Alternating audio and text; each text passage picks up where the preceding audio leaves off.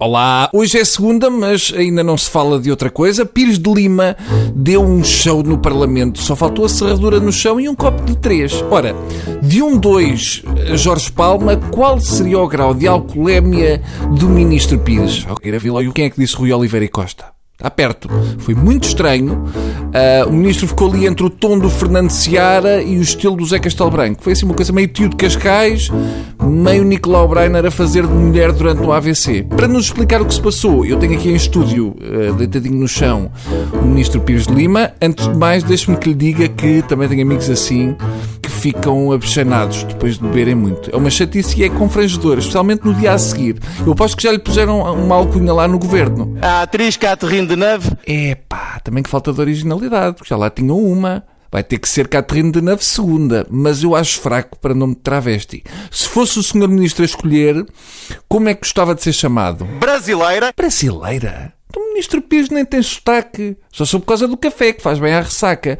Agora, brasileira não faz sentido. Queria ser brasileira de onde? Por exemplo, na área das dormidas. Ui, não vamos por aí. Em Bragança isso deu bronca, Sr. Ministro. Pense lá melhor. O que é que o Sr. Ministro da Economia gostava de ser se fosse mulher? Uma deputada fina aqui das zonas do Sul. Pronto, agora já começamos a fazer sentido. Queria ser uma deputada fina.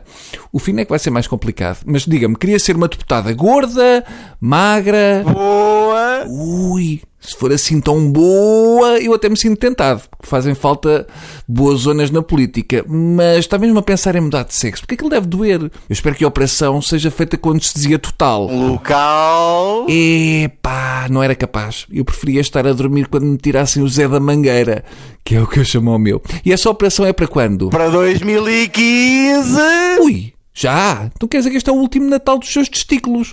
Tenho a certeza que quer mesmo fazer isto. Será que tem mesmo essa vontade toda de abchanar? Quando começa, ela vem em uh, golpes mais fortes. Pois, mas quando é assim não há nada a fazer. É uma espécie de chamamento e realmente com essa forma de falar já não dava para esconder mais tempo. A realidade é como o algodão não engana. Exato, pois é, pois é, pois é. O que tem de ser tem muita força, mas cuidado com isso que agora na Europa a direita anda numa cruzada contra os homossexuais. Eu não importo as tendências europeias, eu sou português e tenho muito orgulho.